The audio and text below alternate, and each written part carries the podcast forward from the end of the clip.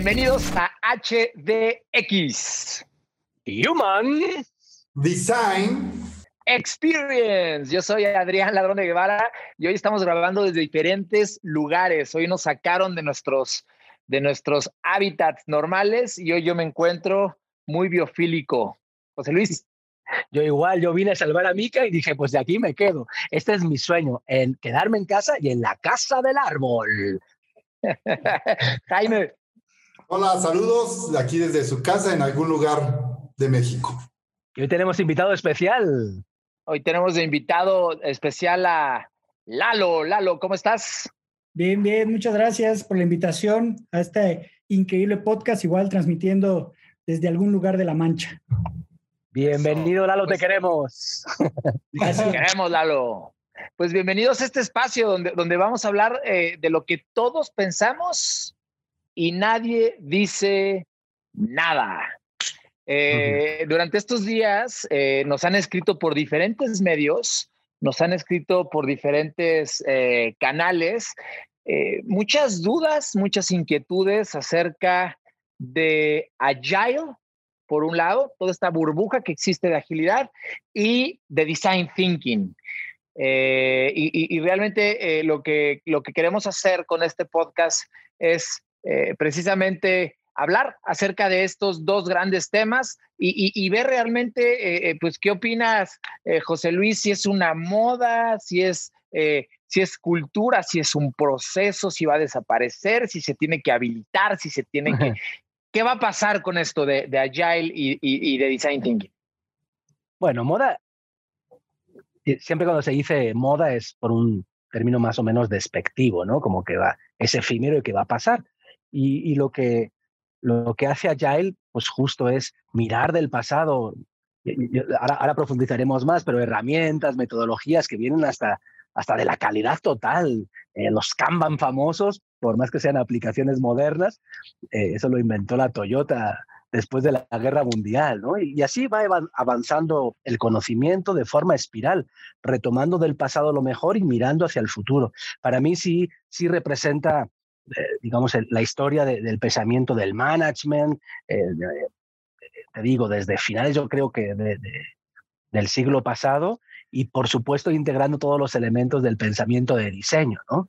Y bueno, ya profundizaremos, pero yo creo que, que sí se queda y evidentemente en el sentido de la, de la moda en cuanto a efímero, es evidente que vendrá luego alguien y pondrá otro término que recupere la esencia del movimiento agile y le dé otra dimensión, seguramente interestelar.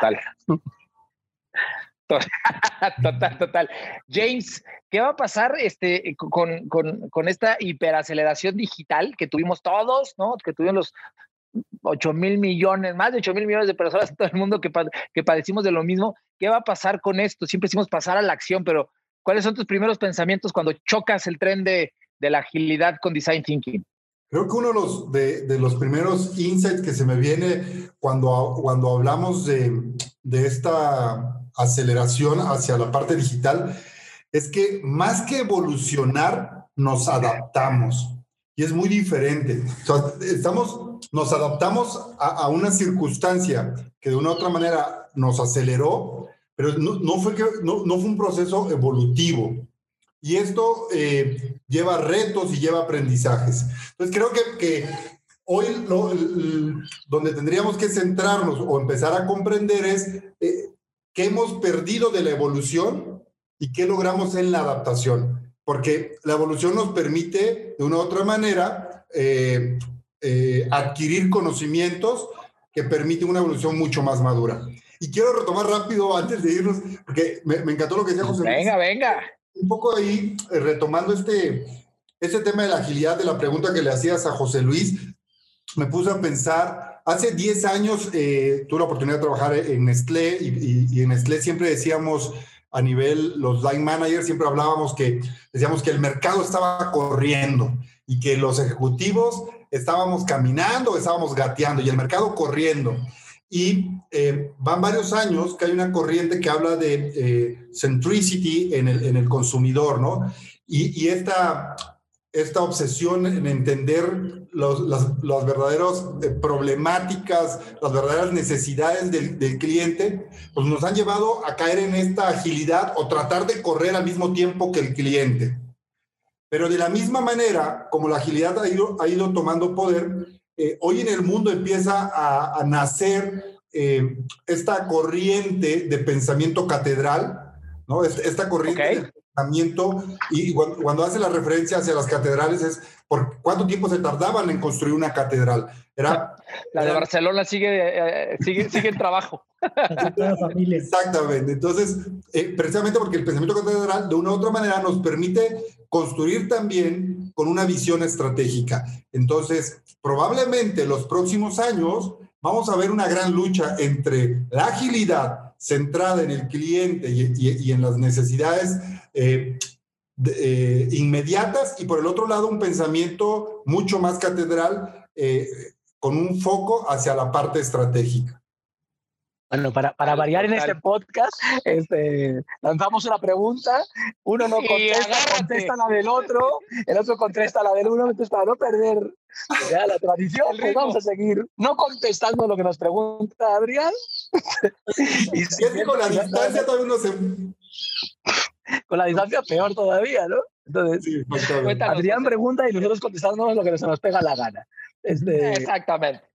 A ver, algo, es que dijiste, bueno, dos, una, no puntualizaciones, sino agregarle, además de customer centricity, también employee centricity. Para mí, el enfoque a la persona en un, en un sentido profundísimo, eh, que ahí, a ver, eh, human-centered design, o sea, finalmente el design thinking parte de eso, parte de la persona el diseño centrado en la persona. Pero si nos vamos al DO, a procesos de transformación anteriores, pues es la psicología personal centrada en la persona. Al final del día, eh, eh, creo que, que si bien es, está retomando como si fuera un coche escoba todos estos elementos, como nunca en esas circunstancias que hablas, Jaime, de, de transformación y de cambio, se está poniendo a la persona en el centro, bien sea el empleado, bien sea eh, el cliente. ¿no? Se me hace sumamente relevante el, el que parece que, que, ahora sí va en serio. Pero bueno, ¿y tú qué crees, Adrián? No sé si me quieras contestar, pero te regreso la pregunta. ¿Es que es una moda el pensamiento ver, yo, agile? No, a ver, yo creo, y, y se lo dicen a alguien al, al, al, al, acelerino, ¿no? Que me dicen algunos amigos el acelerino. Pero a ver, eh, yo, a, a, más allá de una moda, eh, es, es prácticamente un lifestyle, es un mindset, es un, es un, es un levantarte y, predicar, no quiero decir casi llevando como, como una religión o como un mantra que pueda llegar a tener. Sin embargo, creo que algo muy relevante que hemos estado viendo y, por eso que nos acompaña aquí hoy de invitado especial, Lalo, es precisamente, ve, ve, veíamos esta tendencia de agilidad, ¿no? Ya, ya veíamos como desde el año pasado, en los primeros, en los primeros meses, veíamos como este, este rush que venía por atender las cosas de manera ágil. Y bueno, Design Thinking que ya lleva unos cuantos, varios años eh, y que ha venido mutando y que ha venido teniendo estos, estos, estos remixes, ¿no?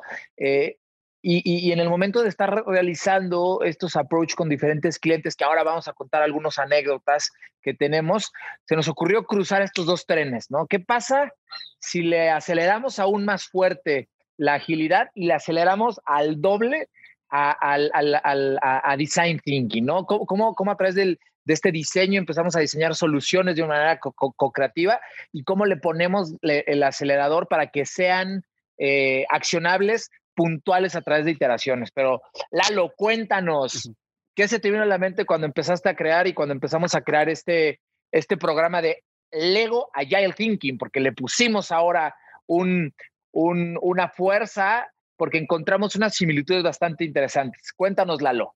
Sí, la verdad es que em, está, está increíble ahora que, que están preguntando y que contestan preguntas que no les hacen. Eh, ¿Tú de qué quieres hablar? ¿Quieres hablar de tu libro?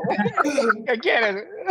me, encanta, me encanta pensar eh, que la metodología de Agile en realidad estaba adelantada a su tiempo. ¿no? Ya, ya mencionaba José que justamente se crea en Toyota por allá de 1945, pero tienen que suceder la hiperinformación, la hiperconectividad, eh, toda esta parte de aceleración de, de, las nuevas generaciones, del Internet, de la computación, eh, el abaratamiento de, la tecnología para poder realmente llegar a una metodología ágil, ¿no?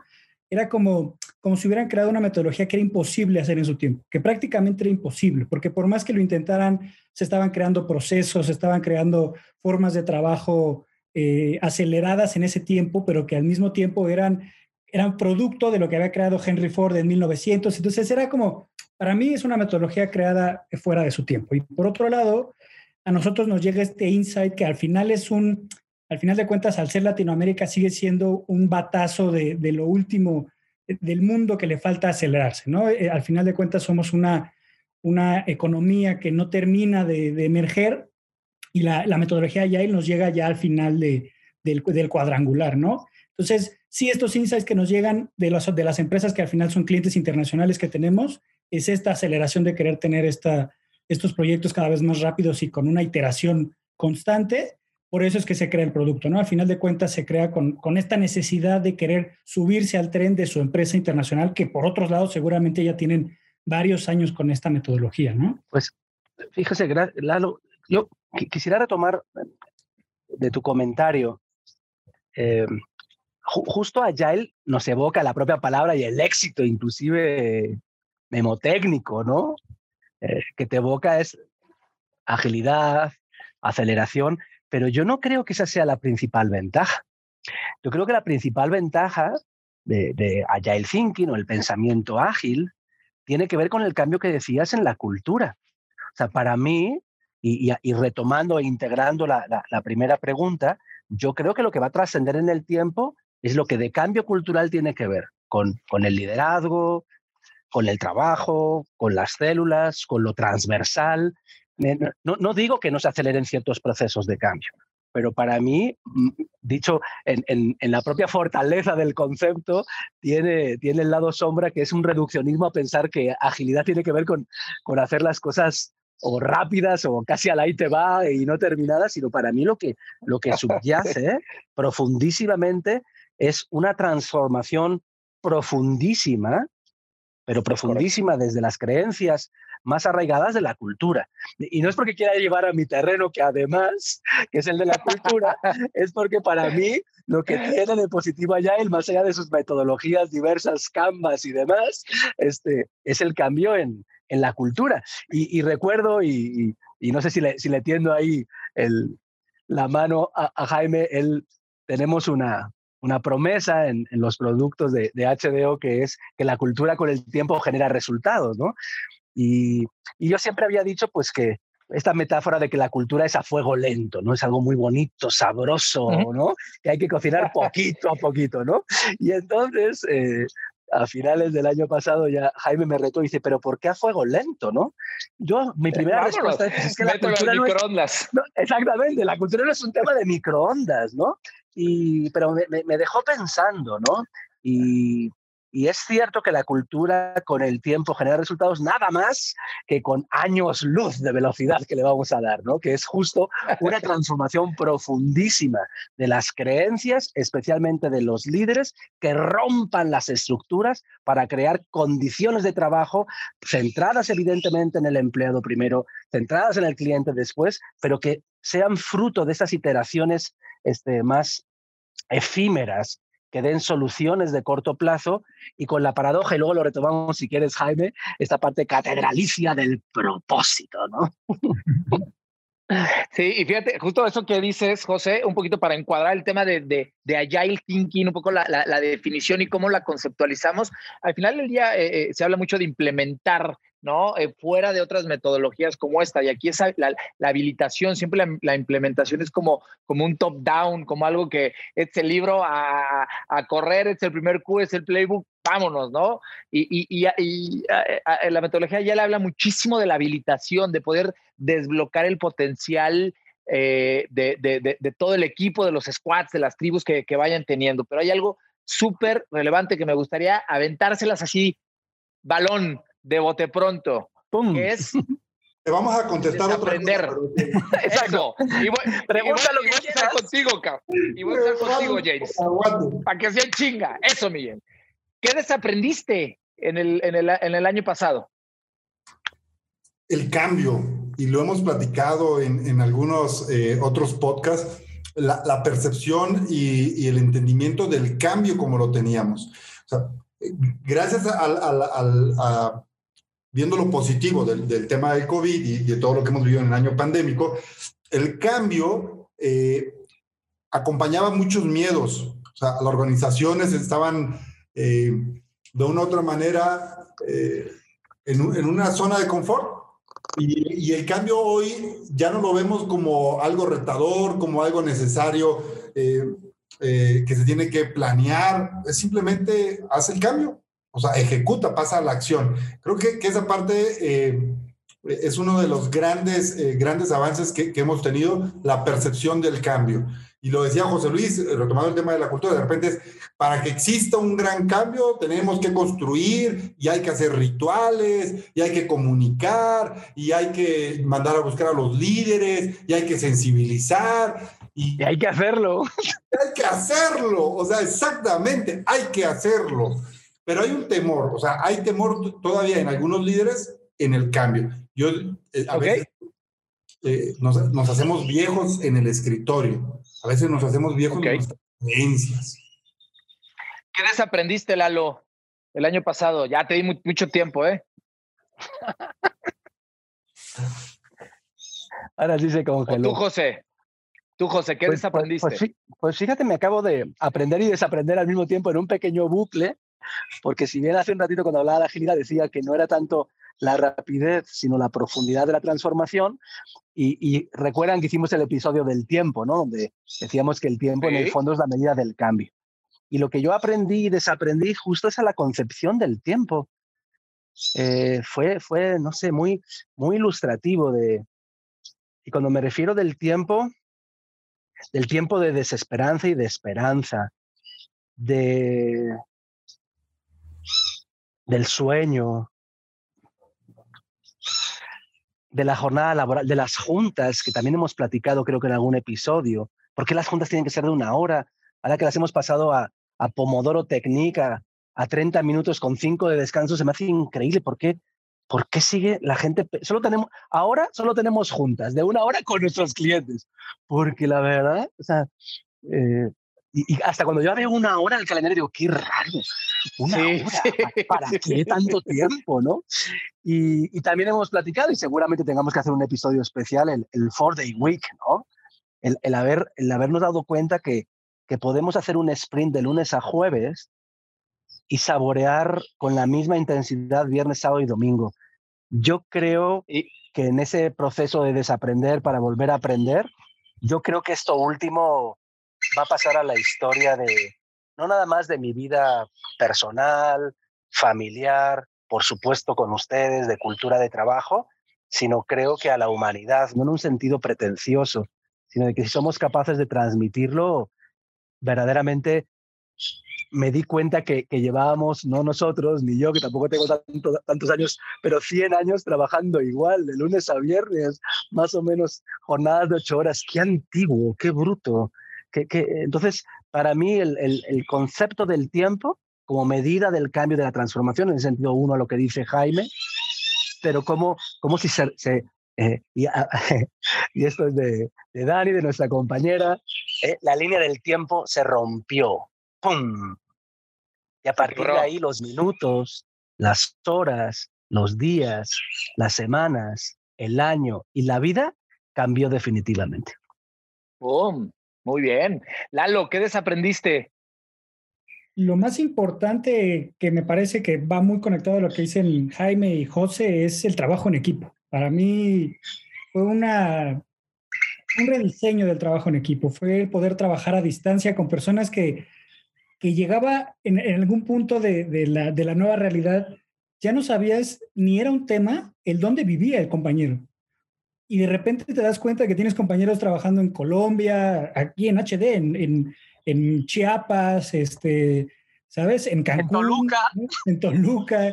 Era como que estábamos tan acostumbrados a tener a nuestro equipo a nuestro alrededor que era obvio que vivían dentro de la ciudad o al menos cerca, ¿no? Y de repente, cuando, cuando sucede la pandemia y las fronteras se, se rompen, ¿no?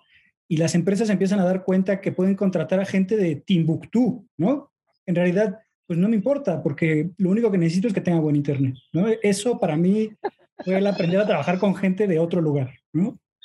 Y, quisiera sumar un poco lo que están y redondeando un poco los, todos los comentarios con algo, algo real que está pasando y se lo estoy diciendo porque me está entrando ahorita un correo de, de Jorge Sotelo de Audi, saludo Jorge, espero que lo veas después, que nos mandó una junta en viernes. Y, y, y, pasó después media hora y, fue como un, ah, pero no trabajan, ¿verdad? Y me acaba de quedar ahorita la junta para, para verla ya la siguiente semana. Entonces, realmente Qué bueno, se la regresaste. A tener, Muy bien. Exactamente, se la regresé, rechazada. El impacto que puede llegar a tener un poco ese, eh, ese efecto de radiadores, que es algo también muy puntual de la metodología Agile, cómo, cómo somos esos, eh, como las películas de Pay It Forward, ¿no? Cómo vamos precisamente replicando y casi casi permutando estas, eh, estos pensamientos que tenemos dentro de, de, HD, ¿no? Eh, más allá... ¿Puedo, ¿puedo aprovechar? acabamos, venga. aprovechando lo que dices, es que hoy me di cuenta en una junta que y, ni modo. O sea, ya saben que aquí hay que decir lo que hay que decir, ¿no? Digo, Exacto. Apelo, por favor, Juan Domínguez de City Banamex. Solo nos queda una persona en el despacho que es Erika, que es un impact que tenemos ahí, que dice, no, yo soy la única que trabajo aquí los viernes, ¿no? Entonces, hacemos un llamado encarecido a City Banamex y en particular a Juan Domínguez, que, que tan querido y tan amado por, por todo el despacho, que por favor, al rato pasamos el Ford Week a, a, City Banamex, pero de momento liberen a Erika. Perdón. Un pedimento. Ahí, ahí nos, nos, nos, comentas, Juan. Seguramente te vamos a taguear. así es, así es. Eh, pero perdón, te interrumpí, Adrián. No, no, no, tan hambre. Pues este, este podcast es para eso, para sumar y para ah, empezar hablando de C y terminar hablando de T. Entonces no pasa absolutamente nada. Pero encuadrando, encuadrando un poco el tema de, de, de, de esta metodología que desarrollamos, que ya estamos a nada. Estamos a días de lanzar Lego Agile Thinking. Cuéntanos, Lalo, un poco este proceso que creamos, este journey que se creó y cuáles serían como esas esas etapas o esos milestones que se van a ir teniendo de personas que, eh, eh, que no conocen nada de la metodología, o sea, desde un cero, hasta personas que prácticamente ya han tenido un acercamiento más profundo o que inclusive han habilitado ya ciertos proyectos, ¿cómo van a poder vivir este journey? Cuéntanos, Lalo. Sí, em, digo, está increíble, la verdad es que el producto está quedando precioso.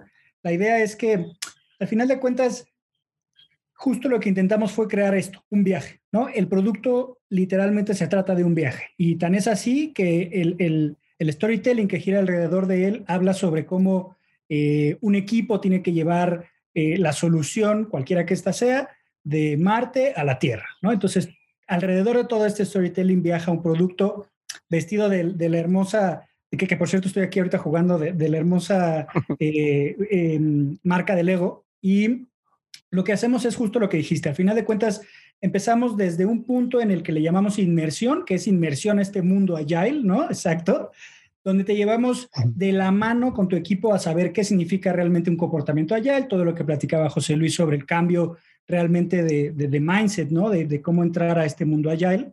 Y a partir de ahí, de este kickoff, ¿no? De este, de este inicio del, del producto que es la inmersión, nos vamos paso a paso sobre em, cómo crear este equipo o este mindset allá, ¿no? Pasando desde temas de competencias, que en este caso nosotros le llamamos entrenamiento, ¿no?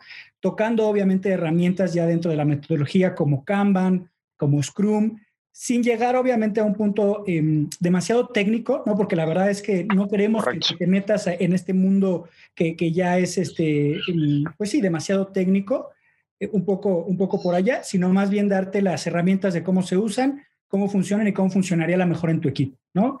Y llegando a puntos tan importantes ya al final del producto como eh, los entornos Buca, ¿no? Que nos encanta porque al final todo este producto te lleva por una planeación increíble con tu equipo, te muestra cómo hacerlo de manera agile y al final te metemos a cómo cambiaría todo el producto, todo, eh, perdón, la idea de tu equipo en un entorno Buca, ¿no? Eh, ahí va cerrando un poco, un poco el producto y termina con un tema ya de retrospectiva, de un poco de medición de data, cómo enseñarte a, ver estos este, análisis de la data de tu equipo y de los proyectos que lleven. Es un journey de inicio a fin de una cultura agile y un mindset que tiene que cambiar sí o sí si tomas el producto. Oye, déjame redondear un poco esa, Dale. dale, dale, dale, dale, dale, James. Gracias. Ah, me, me queda una duda. ¿Cuál es el beneficio número uno de la cultura Agile? ¿Quién se la Para quiere mí- aventar? Para mí el Venga, beneficio, el beneficio número uno es entregar valor en la menor cantidad posible, en la menor cantidad de tiempo posible. Es decir, tenemos que cambiarnos esta idea de que tengo que esperar seis meses en un proyecto para entregarlo completo porque quiero el auto en mano y quiero que esté 100% terminado. Tenemos que empezar a ver realmente cómo entregar valor de manera iterativa, ¿no? Cómo entregarlo. A lo mejor no te entrego el coche, pero mira, eh, de hecho, realmente el diseño automotriz es así, ¿no? Dan pequeñas células de trabajo y te dicen, quiero que tú diseñes el, el, el faro, ¿no? El faro de atrás. Y ese equipo se dedica exclusivamente a diseñar el faro y queda increíble. Y no está el auto completo, pero el faro es una entrega de valor, ¿no? Para mí eso es el número uno. Para ti, Adrián. José. Ah, no, No, o sea, no, yo para la mí, verdad al final, para mí, para mí realmente el, el- el tema de la agilidad es eh, cómo, cómo, eh, cómo agarra estas metodologías de muchos lados y las está llevando a que, como, como lo dijo José, ahora sí es en serio. O sea, yo sí veo a los equipos ágiles, cómo son, eh, cómo construyen la confianza en los equipos, cómo eh, eh, cu- cuando nosotros decimos rompamos paradigmas, trabajemos en equipo, hagamos cosas distintas, salgamos de la caja. Bueno, esta metodología lo que hace precisamente es que esas cosas pasen. Y hoy los equipos ágiles que hemos visto son equipos con mucha confianza, son equipos que entregan valor rápido, son equipos que fracasan, pero que rápidamente empiezan a mejorarlo, pero sobre todo que lo hacen de una manera orgánica, que no es como un top-down, este, sino que los equipos se autoorganizan. O sea, no necesita haber un line manager, no necesita haber el gerente divisional. De, no, pasa y son autoorganizados y agarran ritmo. Algo que me gusta mucho de esta metodología es la cadencia.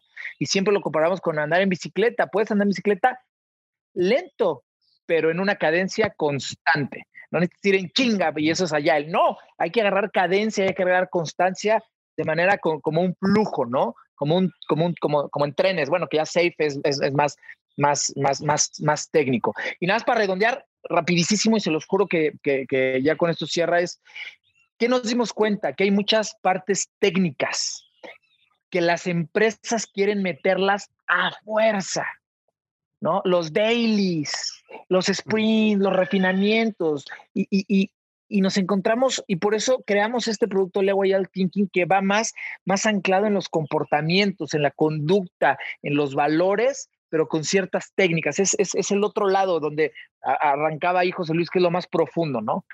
James, este, José, ¿qué? Cuéntanos. nada más elegir, que ya más o menos mencionaste un poquito, pero yo lo que resaltaría es el cambio en la estructura.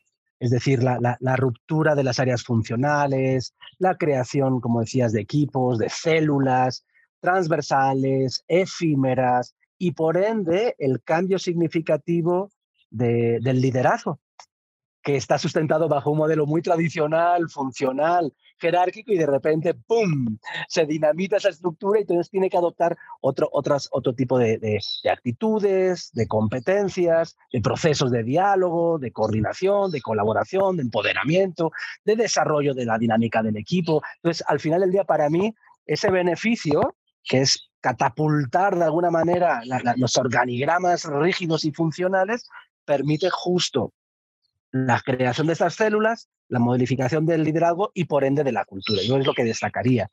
Eh, ahora yo, los yo- yo ojitos, quisiera, James, cuando dijo el liderazgo, José. sí. ¿Ibas a decir, Jaime?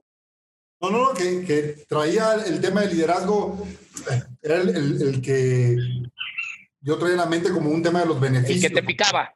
Sí, me pica porque eh, la realidad es que hoy, a distancia, vivir un, una, un liderazgo a distancia es complejo, ¿no?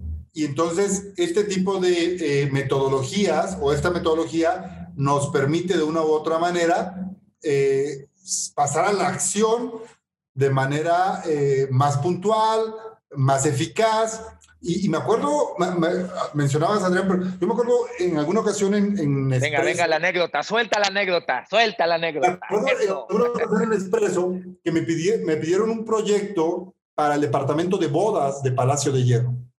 Y yo me llevé haciendo el proyecto siete meses. Y siete meses no le entregué ningún resultado a la compañía. Y hoy que lo veo desde afuera, ah, ¡Qué lento! Estaba de vacaciones.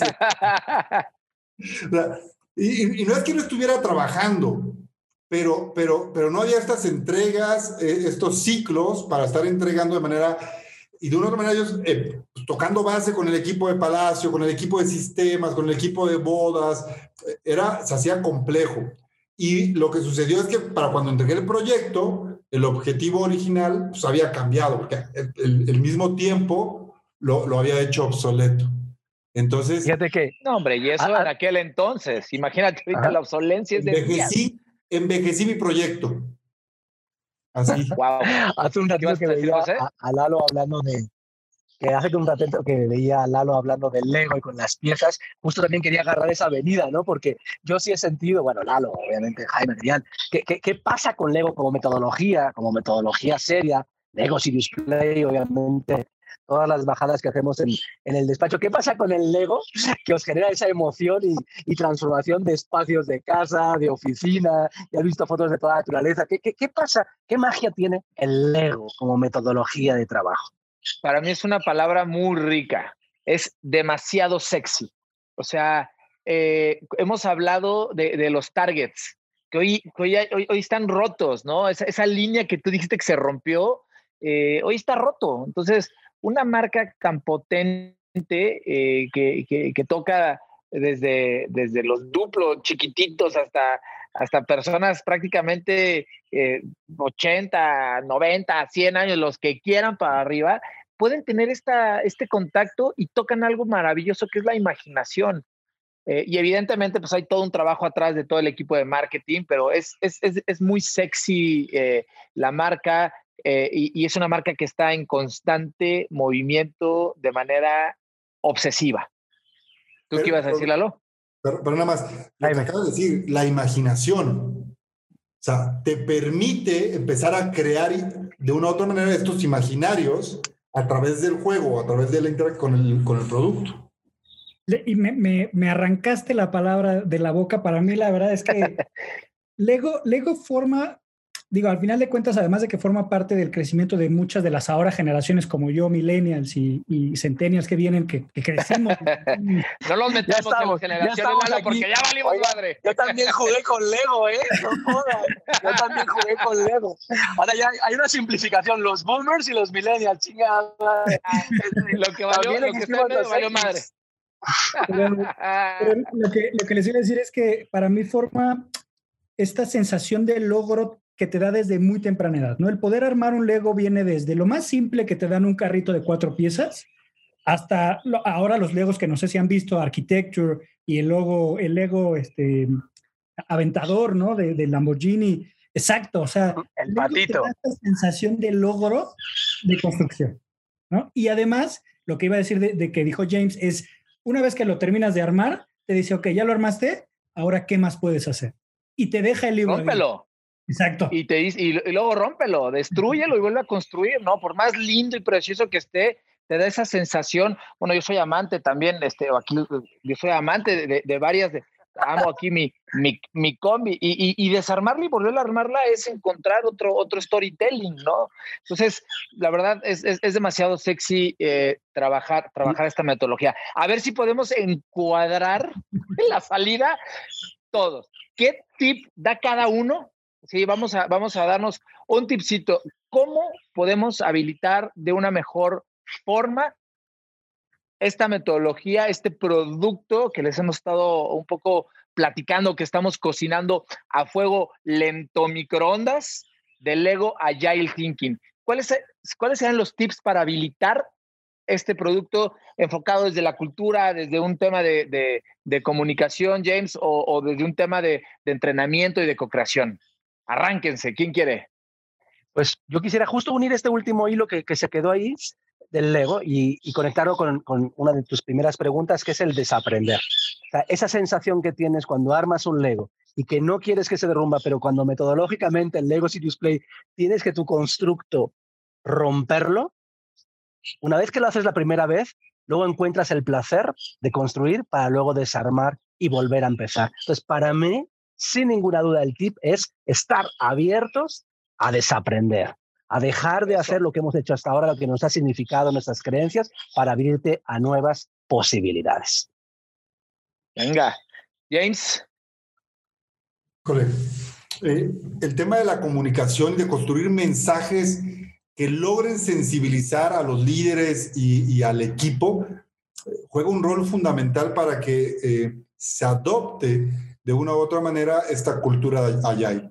Entonces, creo que eh, algo que estamos aprendiendo ahora en la comunicación es que, y lo hemos platicado, que el mensaje ya no es lo relevante, sino es lo que hace sentir con el mensaje.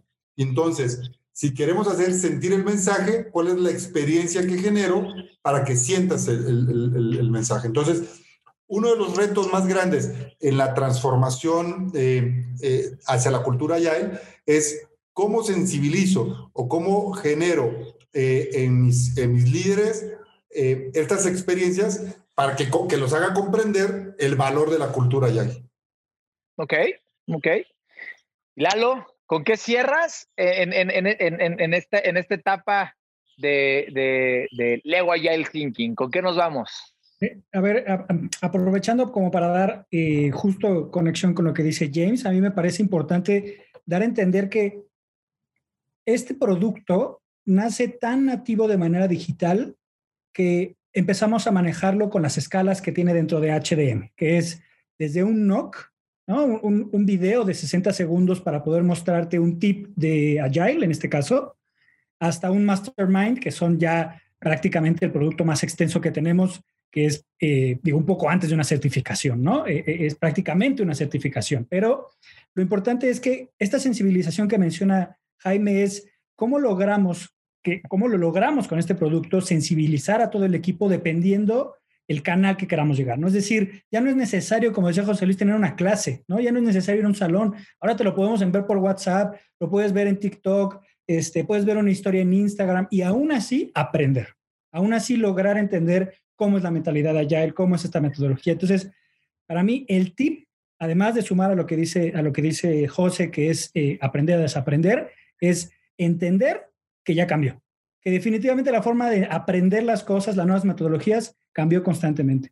Y lo van a ver en nuestro próximo webinar, que es justamente sobre Leo Agile Thinking. Les vamos a dar todos los detalles increíbles de este producto. Ya cierro con mi comercial. Eso.